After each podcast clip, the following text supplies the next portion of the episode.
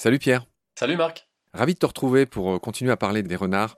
Alors je m'excuse auprès des auditoristes, il y a le chien d'un voisin qui aboie quasiment sans arrêt. Donc je suis désolé, je peux absolument rien y faire et c'est vraiment une plaie. Mais on va quand même essayer de faire cet épisode. euh, Malgré ça, je suis désolé aussi pour toi, Pierre. Dans cet épisode, on va finir en beauté. On va parler du renard dans la culture. Il y a mille choses à dire là-dessus. Mais avant, j'aimerais qu'on finisse sur les aspects de maladie, mais cette fois, parler des choses positives. J'aimerais que tu nous expliques, tu le fais très bien dans ce livre qui s'intitule Renard, les mal aimés. Et là, pour le coup, c'est vraiment une raison au contraire de les aimer. Euh, on a vu pourquoi les renards, il y en avait quasiment un million qui étaient tués chaque année en France. Chiffre, tu l'as dit, difficile à vérifier, mais c'est à peu près quand même une fourchette. Les renards euh, sont aussi d'autres auxiliaires en ce qui concerne la fameuse maladie de Lyme. J'aimerais que tu nous replantes ce décor et que tu nous expliques bien pourquoi on a tout intérêt à laisser vivre les renards pour nous prémunir finalement de cette maladie qui est aussi une maladie dangereuse. Oui, Lyme, tout le monde connaît, véhiculé par les tiques et qui cause quand même des ravages. Et là aussi, beaucoup de prudence. Franchement, faut pas être totalement certain de l'impact des renards sur Lyme, mais il y a en tout cas des études assez récentes qui montrent euh, tant aux États-Unis, en tout cas en Amérique du Nord qu'en Europe, que euh, finalement euh, les renards aideraient à faire diminuer la prévalence de Lyme dans la nature. C'est-à-dire que les étant des hôtes de tout un tas de mammifères, y compris au début de leur vie, au début de leur cycle biologique, des micro-mammifères, bien le fait que les renards mangent ces petits campagnols, ces petits mulots, diminuerait les densités de ces petits micro-mammifères et leur circulation. Les tiques ensuite seraient moins nombreuses ensuite quand elles passent sur les grands mammifères, sur euh, les chevreuils, les cerfs et les humains. Donc c'est tout le contraire de ce qu'on entend comme argumentation quand euh, le lobby de la chasse dit qu'il faut éliminer les renards pour nous préserver de la maladie de Lyme. Dans les éléments qu'il y a récemment, ça serait plutôt le contraire à confirmer. Pierre, dans cet épisode, j'aimerais quand même qu'on parle d'un autre avantage euh, des renards, notamment vis-à-vis des agriculteurs. On a déjà évoqué ce point, mais c'est le moment d'y revenir peut-être avec des chiffres un peu plus précis. Il y a une fourchette célèbre qui circule, que moi-même je relaye aussi souvent que je peux, et qui est exacte hein, scientifiquement, c'est qu'un renard, il se nourrit, il prélève, il tue entre 2000 et 6000 campagnols chaque année, et ça c'est un vrai avantage pour les éleveurs, pour les agriculteurs. J'aimerais que tu nous parles un peu de cette pullulation des campagnols. Tu dis dans ce bouquin que les campagnols peuvent consommer jusqu'à 10 kilos de racines et de plantes euh, chaque année. Et ça, c'est la fourchette basse, parce que même à un moment donné, tu parles de 50 kilos pour le campagnol terrestre. Donc, j'ai pas compris les 10 kilos, c'était pour qui. Mais je te laisse nous représenter tout ça. Ah, bon d'abord, on va pas dire du mal des campagnols, des mammifères, on est bien d'accord, il n'y a pas des, des espèces bonnes et des espèces mauvaises, on est bien d'accord, mais disons qu'essayons de décrire les choses telles qu'elles sont, effectivement. Les micro-mammifères à la campagne font partie des proies favorites des renards, on sait très différent ailleurs, hein, que quand c'est en ville, quand c'est dans d'autres écosystèmes, les renards ils mangent autre chose, ils sont très adaptables, mais effectivement à la campagne, ils mangent surtout des petits campagnols. Et ces petits campagnols ont un cycle de vie qui fait que dans certains champs ou prairies, qui sont des milieux en fait artificiels créés par les humains, et bien qui sont, ces milieux-là, ils se trouvent être extrêmement favorables à ces campagnols, donc qui peuvent avoir des développements euh, très importants jusqu'à être une, une forme de, de, pullulation en fait, qui n'arrive pas dans des milieux plus naturels, euh, notamment là où il y a des prédateurs. Et donc euh, dans ces cas-là, ça peut être un désastre pour le cultivateur parce que si on multiplie effectivement le nombre de, grammes ou de kilos que mange chaque année un campagnol par euh, le nombre de campagnols à l'hectare, ben, ça représente parfois des centaines voire des milliers d'euros de pertes de fourrage. Et donc c'est pour ça que si on fait ce calcul-là bassement en mathématiques, on aboutit à la conclusion que un renard aide un agriculteur à ne pas perdre parfois quelques milliers d'euros. C'est pas mal, voilà. C'est une vision extrêmement utilitariste, mais en tout cas, l'argument a le mérite de faire euh, réfléchir parfois certains agriculteurs, et il y en a de plus en plus, qui se rendent compte du fait que les renards leur sont utiles. Donc voilà, c'est pas la peine de sortir les Fox Terriers et autres Jack Russell Terriers. On a envie de dire, laissons-les s'aimer, laissons-les vivre. En tout cas, c'est le plaidoyer qu'on sent en... dans ce livre, évidemment, quand même. Oui. On rappelle quand même que depuis 2016, alors il y a toujours ces pièges horribles que tu as décrits dans le dernier épisode, mais depuis 2016, il n'y a plus le droit d'employer des produits chimiques pour tuer les animaux et plus de gaz non plus. Donc ça c'est bien. J'aimerais parler d'un autre aspect qui concerne les renards avec toi, Pierre, c'est qu'à l'instar d'autres espèces, le renard devient de plus en plus, maître renard devient de plus en plus urbain. Oui. Il y a un chiffre, je ne sais pas si tu le donnes dans ton livre, mais c'est qu'à Londres, il y aurait 25 renards au kilomètre carré. Donc c'est beaucoup. Il y a même des villes où il y en a encore plus. Mmh. C'est un phénomène qu'on retrouve à Berlin, qu'on retrouve à Paris. Le renard devient urbain. J'aimerais que tu nous expliques ce phénomène, que tu nous éclaires là-dessus.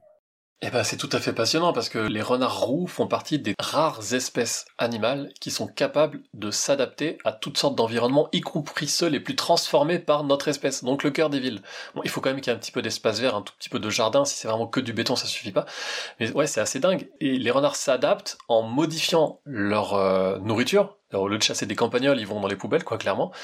Ils modifient leur euh, densité, puisque comme il y a beaucoup de nourriture, et que la nourriture est souvent un facteur limitant pour les quantités de prédateurs, en fait, le nombre de proies limite le nombre de prédateurs qui peuvent s'en nourrir dans les milieux plus forestiers ou campagnards, et eh bien en ville, comme il y a l'abondance de déchets, et eh bien ça crée une possibilité pour les renards d'être beaucoup plus nombreux, jusqu'à être même modifiés sur le plan euh, anatomique, puisqu'il y a des études assez récentes qui indiquent que les renards urbains ont tendance à avoir une mâchoire qui serait un peu plus puissante, un peu plus courte que celle des renards campagnards, ce qui, selon les hypothèses, euh, serait un avantage pour euh, exercer une pression plutôt de force pour euh, attraper des déchets plutôt qu'un museau long et fin qui est un avantage pour attraper un petit campagnol très rapide dans l'herbe. Finalement, les populations de renards urbaines elle s'isole un petit peu des populations campagnardes au point de se développer de façon différente. Il y a vraiment euh, des renards qui en viennent à former des populations urbaines qui s'adaptent complètement dans leur mode de vie et jusqu'à dans leur capacité euh, physiologique et dans leur anatomie euh, à, ce, à cet environnement très très spécial. Moi je trouve ça assez passionnant parce qu'il y en a vraiment pas beaucoup des espèces animales qui, qui arrivent à faire ça. Il y a quand même le cas, pour ne parler que des grands mammifères, il y a le cas du sanglier aussi. J'ai l'impression que les chevreuils se rapprochent aussi de ça. Enfin, c'est peut-être un peu plus délicat pour le chevreuil, mais il y, a, aussi des sangliers. Je pense à Berlin notamment. Tu sais qu'il y, a des sangliers dans le Tiergarten. Tu dois être un passionné de la hulotte comme moi, cette jolie revue. Euh, ah oui Cette irrégulomadaire de Pierre Déhomme, que j'espère avoir un jour à ce micro. Il a fait récemment, tu le sais, un numéro concernant le merle. Et j'ai appris avec stupeur que, en fait, le merle n'est si urbain que finalement depuis moins d'un siècle, je crois, si, j'ai bien lu. Je sais pas si ça te dit quelque chose. Les merles avant, ils étaient forestiers, ils étaient timides. Et là, ils sont devenus euh, urbains. Et c'est très récent finalement euh, cette conquête des espaces urbains par les merles. Ouais, c'est assez récent. J'ai lu ce numéro de la Hulotte qui est génial aussi, moi, comme tous les numéros de la Hulotte. Oui, oui, euh, les merles, les sangliers, mais dans une certaine mesure, parce que bon, les sangliers vont quand même pas arriver à vivre entièrement dans des endroits où il y a peu de petits jardins. Il faut quand même un petit peu de plus de place. Il y a quelques exemples comme ça, mais finalement, euh, on peut pas en citer plus de quelques-uns. Hein. Des, espèces animales qui seraient capables de vivre non seulement dans le cœur des villes, mais aussi jusqu'en pleine mmh. forêt. C'est le cas du hérisson aussi. Je branche le hérisson. Ouais, ouais. C'est le cas du hérisson. Les hérissons, voilà. Alors on pense par exemple aux rats et aux souris qui sont beaucoup moins aimés, mais finalement dans les forêts, il y a très rarement des populations de rats sauvages, sauf euh, dans les milieux aquatiques, sur les cours d'eau, puisque c'est leur milieu d'origine. Donc c'est plutôt que ces animaux-là sont bien sûr beaucoup plus nombreux dans les environnements euh, humains anthropisés en tout cas que dans les environnements euh, plus sauvages pour faire simple dans le vocabulaire. Mais en fait, il y a très peu d'animaux qui s'adaptent à ce point, à la fois à la campagne qui est elle-même un milieu complètement transformé par l'homme, à la fois à la ville et à la fois dans une forêt complètement sauvage, en mm. plaine ou en montagne. Le champion en la matière, on l'a, l'a pas cité, il faut le faire, c'est le pigeon. Hein, c'est le pigeon, euh, je pense aux étourneaux, euh, dans une moindre mesure aux moineaux, là, qui se portent moins bien en ce moment d'ailleurs. Mais, Ouais, mais alors, pas tant que ça. C'est-à-dire, à la fois, oui, bien sûr, les pigeons s'adaptent extraordinairement bien en ville, mais dans les forêts, le pigeon biset, il n'y a pas de population de pigeons biset, parce qu'au départ, c'est un, oiseau des falaises, celui-ci. Donc il y a quelques populations dont on n'est pas absolument certain que ce soit vraiment des pigeons bisets sauvages et que ce soit pas des animaux euh, qui sont féroces, c'est-à-dire qui étaient issus de domestication et qui sont retournés à l'état sauvage sur quelques falaises, encore dans la nature. Mais sinon, ils vivent quasiment que, en fait, euh, à l'approche des humains, les pigeons par exemple. Tandis que les merles, dont tu parlais, ils arrivent à vivre à la fois en pleine forêt et à la fois dans le cœur des villes. Les moineaux, c'est un petit peu pareil, ils s'adaptent. Les moineaux, en fait, ils vivent quasiment que ou là où il y a des humains. Là, je parle que des moineaux domestiques. En forêt, il y a zéro moineau, quoi. C'est strictement pas leur milieu. Tandis qu'il y a des renards et des merles. Ouais. Monocle d'or, hein, comme l'avait surnommé euh, dans son dernier numéro, là, Pierre Déhomme. Euh, ah oui. il, se réfère au merle. Il est, il est génial pour ça. Monocle d'or. Bref, Pierre, il y a une histoire que je voudrais raconter, euh, qui se passe pas en France et qui se passe il y a quand même plus d'un siècle. Euh, c'est ce qui s'est passé en Australie concernant le renard. Tu me rectifies si je dis des bêtises, mais au 19e siècle, alors vers 1850, on va dire pour faire un très très grosso modo, je suis désolé, hein, je sais pas comment dire. Ah, tu vas parler d'un chasseur. Bah, c'est juste pour dire qu'il y a des chasseurs qui ont ressenti le besoin d'introduire des lapins. Euh, pour pouvoir les chasser. 27 lapins introduits, ils ont envahi le continent en deux temps, trois mouvements. Ça a été une catastrophe écologique majeure dans ce pays continent. Et là, il y a eu une deuxième sorte d'apprenti sorcier qui est arrivé. Tu connais sans doute cette histoire. C'est d'autres chasseurs qui se sont dit, tiens, on va introduire des renards pour chasser ces lapins. Et là, ça a été la deuxième lame, ça a été la deuxième hyper catastrophe, puisque les renards, ils se sont rabattus sur les marsupiaux et ils ont exterminé ces pauvres marsupiaux. Donc, Enfin voilà, je raconte cette histoire parce que déjà elle est vraie, enfin tu, tu, me le confirmeras ou pas. Et je finirai en disant, et c'est peut-être la morale la moins connue de l'histoire, que les seuls endroits où les renards australiens ont été leur, leur propagation a été enrayée, et eh ben ce sont sur les territoires qui sont occupés par les dingos, qui sont des chiens il y a quelques millénaires qui étaient domestiques, qui sont retournés à l'état sauvage. Et les seuls endroits où il y a moins de renards, eh ben c'est grâce aux dingos. Et je trouve c'est quand même une espèce de, de fin d'histoire qui est euh, qui est incroyable. Est-ce que est-ce que tu veux euh, nous préciser des choses dans, dans cette histoire particulière? Bah oui, que l'introduction des renards en Australie, c'était aussi pour la chasse à court. C'est-à-dire ah que c'était euh, la tradition anglaise et que les gens se sont dit bon on va s'amuser après tout euh, c'était aussi le 19e siècle comme tu l'as dit et que c'était avant tout pour le jeu hein, franchement. C'est incroyable c'est incroyable. Bah tu, sais je dis c'est incroyable parce que ça se passe encore aujourd'hui. C'est-à-dire qu'il y a des pêcheurs par exemple qui ont introduit par exemple je pense j'ai fait un numéro dans Petit Poisson deviendra podcast sur le garpic alligator qui est un magnifique ah. poisson qui peut atteindre 3 mètres. C'est le grand carnassier une sorte de brochet qui a une tête qui ressemble à un crocodile au Texas. Enfin bref. Et il y a les pêcheurs qui ont ressenti le besoin de les introduire en Asie et c'est devenu une catastrophe parce que c'est un peu comme la perche du Nil en Afrique, tu vois, ils ont tout bouffé. Et donc les mecs s'amusent à introduire des trucs, mais ça, ça se passe encore aujourd'hui, Pierre. C'est pour ça que je raconte cette histoire. Ah bien sûr, et puis même en France, on continue. L'alvinage Oui, alors s'agissant des poissons, c'est hyper répandu, mais jusqu'à il n'y a pas encore très longtemps, on introduisait euh, des lièvres ibériques euh, dans le sud de la France euh, pour la chasse. On a introduit des lapins de Floride, l'espèce un petit peu cousine du lapin de Garenne, qui lui est européen au départ, donc on a introduit ces lapins de Floride en France aussi pour la chasse. Enfin, il y a plein, plein, plein d'exemples comme ça. Ça a commencé avec le faisan, qui au départ, le faisan est une espèce asiatique. Bien sûr. ouais, ouais. Alors c'est beaucoup plus ancien. Mais justement, c'est intéressant parce que tout ça existait déjà il y a des siècles. C'est-à-dire, on introduit des animaux pour un loisir, pour la chasse. Alors, on peut dire qu'à l'époque, on ne savait pas les dégâts que ça pouvait faire et on peut, on peut ne pas en vouloir peut-être aux, gens de l'époque. Aujourd'hui, c'est quand même difficile d'accepter ce genre d'importation. Si on s'écarte un tout petit peu du sujet des renards, il y a encore des cas d'importation possible d'animaux dans des enclos de chasse en France, euh, et ce qui veut dire qu'il y a forcément des animaux qui s'en échappent. Donc euh, bref, on n'est pas sorti de l'auberge, hein, franchement. Je m'écarte du sujet, pardon. Hein. Non, non, non, non, non. Écarte-toi, on adore ça à Baleine sous Gravion, on adore les chemins de traverse. On va finir cet épisode en beauté, Pierre, on va parler de, du renard dans la culture. Et tu vois, je vais encore te faire un compliment. Tu m'as, moi qui suis si proche de l'étymologie, tu sais que c'est vraiment ma marotte. On, dédie un des quatre frères euh, de l'univers Baleine sous Gravillon, ben c'est Nomen qui est dédié à l'étymologie, où on raconte en gros d'où vient le nom des animaux. Et le tout premier épisode de Nomen est précisément dédié au renard. On va en parler dans un instant. D'où vient ce nom renard? C'est une histoire fabuleuse. Mais toi, ce que tu m'as appris, ça part d'encore plus loin. C'est que son nom latin, vulpes, viendrait euh, d'une expression qui est volupes pédes, ça veut dire les pieds, euh, on retrouve ça dans volubile, les pieds un petit peu euh, ailés, enfin celui qui va vite, loin, en zigzag, parce que justement, les renards, ils vont pas en, voie rectiligne. Et, ça, tu le dis dans ton livre, mmh. euh, cette étymologie, je la trouve fabuleuse. Oui, alors je, précise tout de suite deux choses, pardon, je te coupe, c'est que d'une part, moi je suis pas spécialiste d'étymologie ou euh, d'histoire de la langue française, et d'autre part que c'est une hypothèse. Parmi plusieurs autres, volupes pedes, euh, ça voudrait dire pied tordu, euh, enfin ça veut dire pied tordu en, latin, mais est-ce que c'est de là que vient vraiment le nom de, de vulpes, qui a aussi le nom de goupil, puisque par la déformation de la langue, nous disent les spécialistes en la matière, volupes, volpil, goupil, golpil, c'était le nom des renards tant son nom scientifique que son nom français avant qui s'appelle Renard parce que euh, ça c'est quelque chose qui est plus connu. Euh, Renard c'est un c'est le roman de Renard et c'était le, prénom en fait le nom du héros qui qui s'avérait être un goupil et depuis on l'a appelé Renard en langue courante et on a un peu oublié le nom de goupil. Voilà c'est assez amusant. On va donner quelques petits repères temporels, Pierre. effectivement, le roman de Renard, on se l'imagine mal aujourd'hui, mais c'était un immense best-seller, si j'ose le dire comme ça, mmh. au Moyen Âge, c'est-à-dire au XIIe siècle. Le roman de Renard, il a été créé par un collectif d'auteurs. Hein, c'était, c'était pas un seul auteur, etc. On parle de Pierre de Saint-Cloud, il y en a eu d'autres. Il serait né à l'origine de l'origine, plutôt aux actuels Pays-Bas, euh, euh, et donc c'était en langue néerlandaise au départ.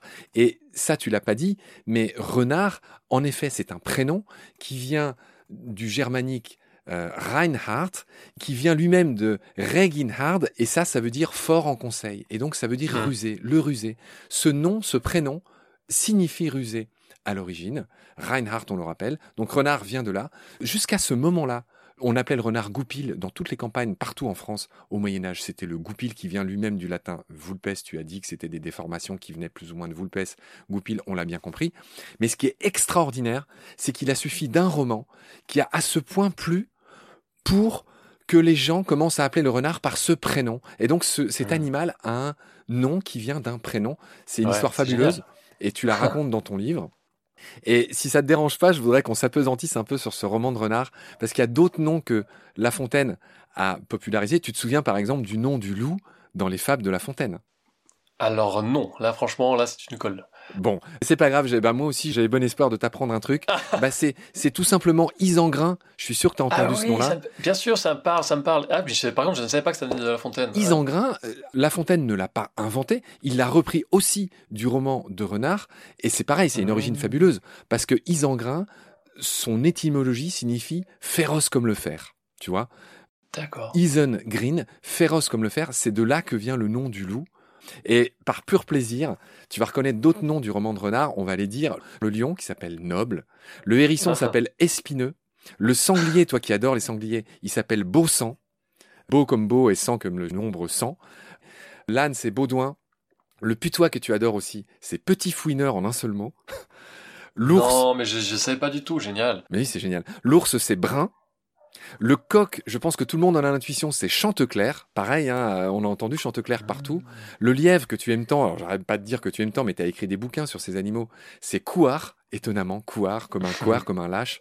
Le blaireau, figure-toi que c'est Grimbert. On sent un petit jugement de valeur là. Oui, bah Couard, bah oui, c'est vrai. Le blaireau, c'est Grimbert. Le rat, étonnamment, euh, c'est Pelé. Le limaçon, c'est Tardif. Le vautour, c'est Mouflard. Et le lapin, figure-toi que c'est Conil qui a donné un nom célèbre ah dans la langue française, qui a donné tout simplement ce mot con. Déjà, j'ignorais totalement les prénoms de tous ces animaux dans le roman de que je n'ai pas lu. Par contre, s'agissant des lapins, euh, Conil aussi était le nom des lapins avant qu'on les appelle lapins. il y a sûrement une histoire plus longue avec le, mot Conil qu'avec le mot lapin, si on s'y retourne. Bah, le Conil, pour des raisons qui m'échappent, euh, désignait le sexe féminin et con vient de là. Hein. Il a d'ailleurs les deux mm. sens encore aujourd'hui en français. Oui, oui. Pierre, donc on a dit tout ce qu'on pouvait sur ce fameux roman de Renard euh, qui lui a donné son nom, hein, qui a donné, encore une fois, c'est quand même formidable. Je voudrais juste ajouter, alors on va pas trop embêter c'est ceux qui nous écoutent, que dans les autres langues anglo-saxonnes, le renard s'appelle fox en anglais, d'où le nom du fameux fox terrier, c'est le nom de la race de Milou, hein, au passage, fox terrier. Race de chien utilisée pour le déterrage, oui, pardon. Exactement, non, non, mais tu fais bien de le dire, on voulait le dire, c'est que le fox terrier s'appelle comme ça parce que c'est un chien qui, au départ, servait à chasser les renards. Et oui, oui, les teckels aussi, euh, enfin tous ces petits chiens bas sur pattes et petits et teigneux parce qu'on qu'on fait en sorte qu'ils soient teigneux, effectivement, c'est pour ça. Le teckel, étymologiquement, c'est celui qui servait à la chasse au blaireau et le cocker, en anglais, la bécasse se dit woodcock et cocker vient de ce chien qui servait à chasser la bécasse. Enfin, il y a des races de chiens très connues aujourd'hui, on l'a oublié, mais qui viennent de leur usage, si j'ose dire, qu'on en faisait pour chasser. Et donc, le fox terrier est l'un d'eux. En allemand, Fuchs. Et bref, toutes ces étymologies viennent d'une racine indo-européenne. Pierre raconte ça très bien dans nos épisodes de Nomen, euh, qui a trait à la queue. Et donc, ce qui a impressionné nos ancêtres de cette époque, c'était plutôt la belle queue du renard. Hum. qui a fait son malheur hein, pour toutes ces histoires de fourrure euh, aussi. Pierre, est-ce que tu savais que dans Pinocchio, il était question aussi du renard? Pas du tout. En fait, Pinocchio est dévié du droit chemin par un renard et un chat dans cette histoire de Carlo Collodi, la Pinocchio, une histoire mhm. ultra célèbre. Le renard est jusque-là. Plus proche de nous, tu as sans doute vu euh, Rox et Rookie, Pierre. Ah, je l'ai sûrement vu il y a fort longtemps. On est quasiment de la même génération. Rox et Rookie, c'est une amitié impossible entre un renard et un chien. C'est un truc euh, merveilleux. Ouais, ouais, ouais. Je me souviens plus trop, je t'avoue. 1981, Rox et Rookie, Walt Disney. Encore plus vieux, Pierre, 1973, le Romain des Bois euh, de Disney, bah, il a les traits d'un renard. Ah oui, c'est vrai. Ça, ne t'a pas échappé. Plus proche de nous, 2007, Luc Jacquet. Il a fait un film qui s'appelle Le Renard et l'enfant. Ah, j'ai pas vu celui-là. Ah bah, j'espérais que tu. Et Pierre, alors là, pour le coup, si tu me dis que tu n'as jamais écouté ce que je vais dire maintenant, là, pour le coup, tu seras pendu demain à l'aube. Toi qui es fan de musique et de musique classique, il y a un ballet de Stravinsky dont j'ai pas le, titre qui met en scène un renard. J'ignorais totalement ça. Ou alors euh, je connais la musique et je connais pas l'histoire. Eh, je ne sais pas. Alors j'ai pas le titre en tête, mais tu regarderas. Il y a Stravinsky qui a fait un ballet qui met en scène un renard qui est déguisé, figure-toi, en religieuse puis en mendiante pour attaquer un coq. c'est quand même incroyable.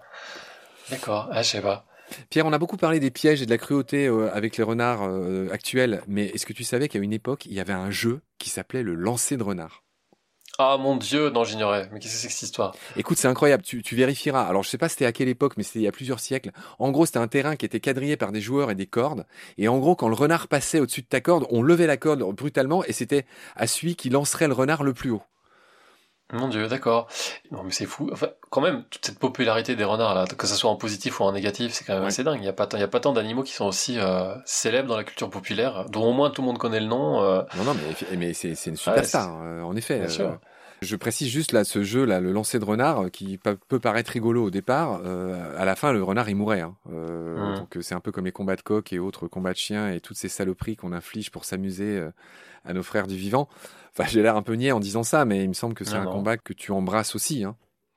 Bah oui, bien sûr. Euh, même les chasses d'aujourd'hui, euh, qui peuvent avoir l'air moins cruelles, le sont énormément s'agissant des renards. Rien que le déterrage quand même. Hein. Euh, quand on va jusqu'au fond du terrier du renard et qu'on creuse avec des pelles, qu'on les attrape, qu'on les égouille comme ça, il y a plein de cas de renards qui sont qui sont attrapés par des chasseurs pour servir d'entraînement pour les chiens.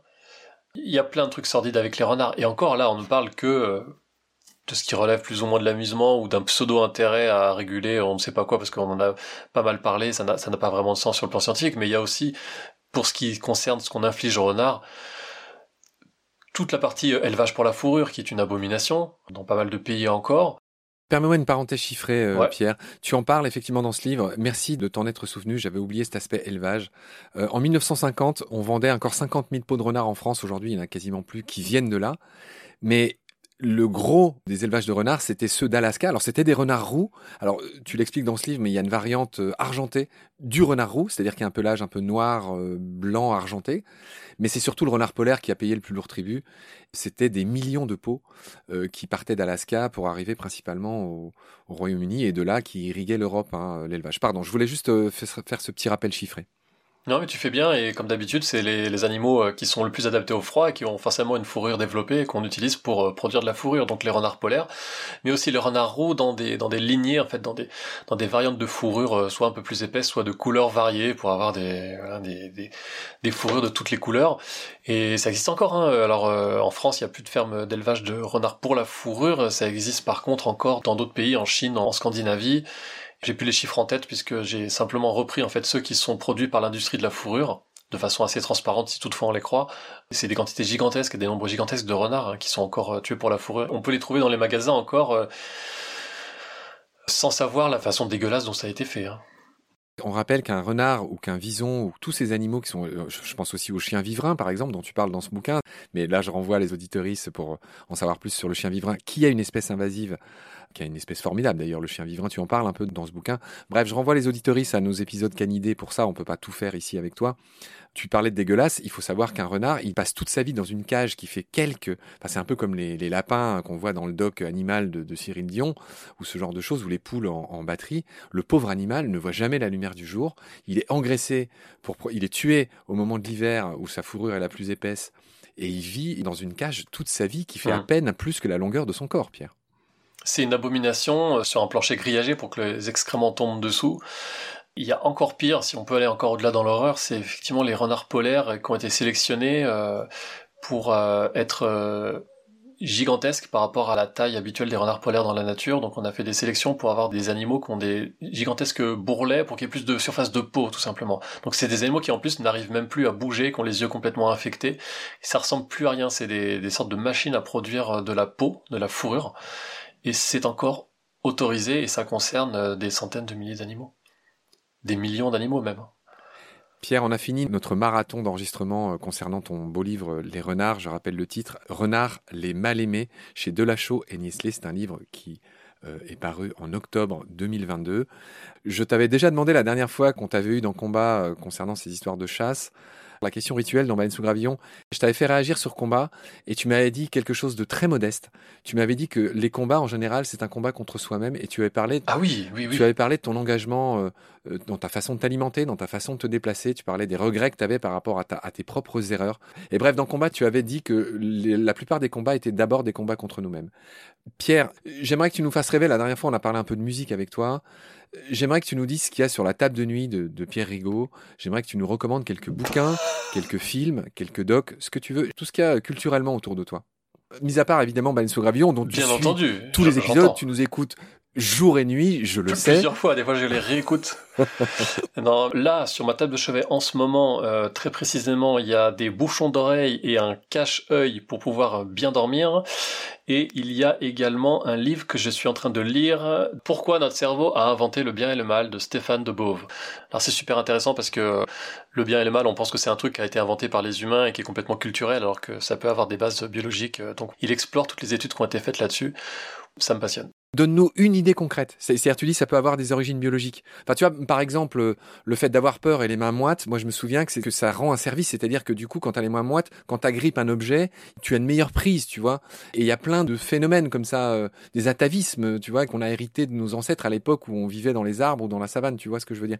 Dans ce bouquin, est-ce que tu as un exemple de ce type à nous donner, concret? Ouais, un exemple, c'est que parmi d'autres hypothèses, il y aurait le, le rôle de l'empathie qui permet de vivre en communauté. Tout simplement, quand on est empathique, on préserve les plus faibles au sein du groupe, préserve les plus jeunes ou les plus âgés qui peuvent être utiles.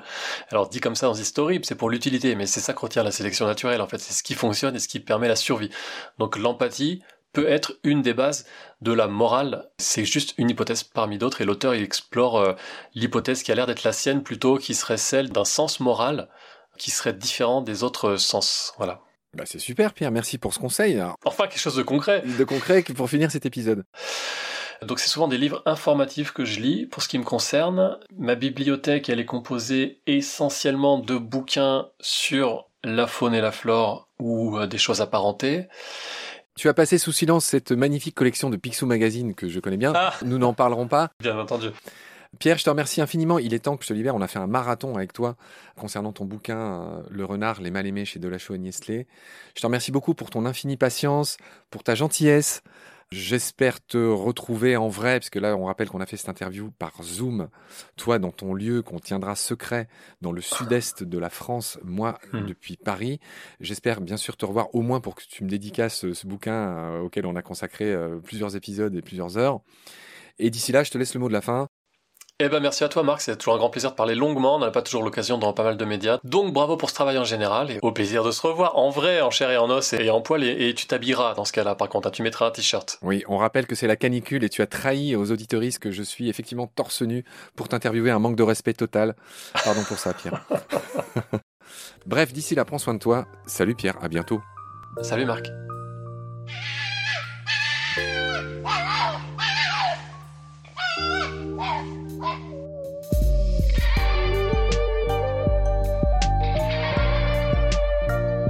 C'est la fin de cet épisode. Merci de l'avoir suivi. Pour continuer, nous avons besoin de votre soutien. Et vous pouvez nous aider simplement, en quelques clics et gratuitement. Il suffit par exemple d'utiliser le moteur de recherche solidaire Lilo. Ainsi, chacune de vos recherches sur Internet générera des gouttes qui seront reversées au projet de votre choix, comme Baleine sous gravillon par exemple. Vous pouvez par ailleurs vous abonner à nos podcasts comme d'habitude, partager les liens, devenir adhérent de l'association BSG ou encore faire un don sur Helloasso ou sur Tipeee. Grand merci par avance. Je remercie tous mes équipiers pour leur aide précieuse. Je vous retrouve bientôt pour de nouveaux épisodes. Et d'ici là, prenez soin de vous et de ce qu'il y a autour de vous. Merci. À bientôt.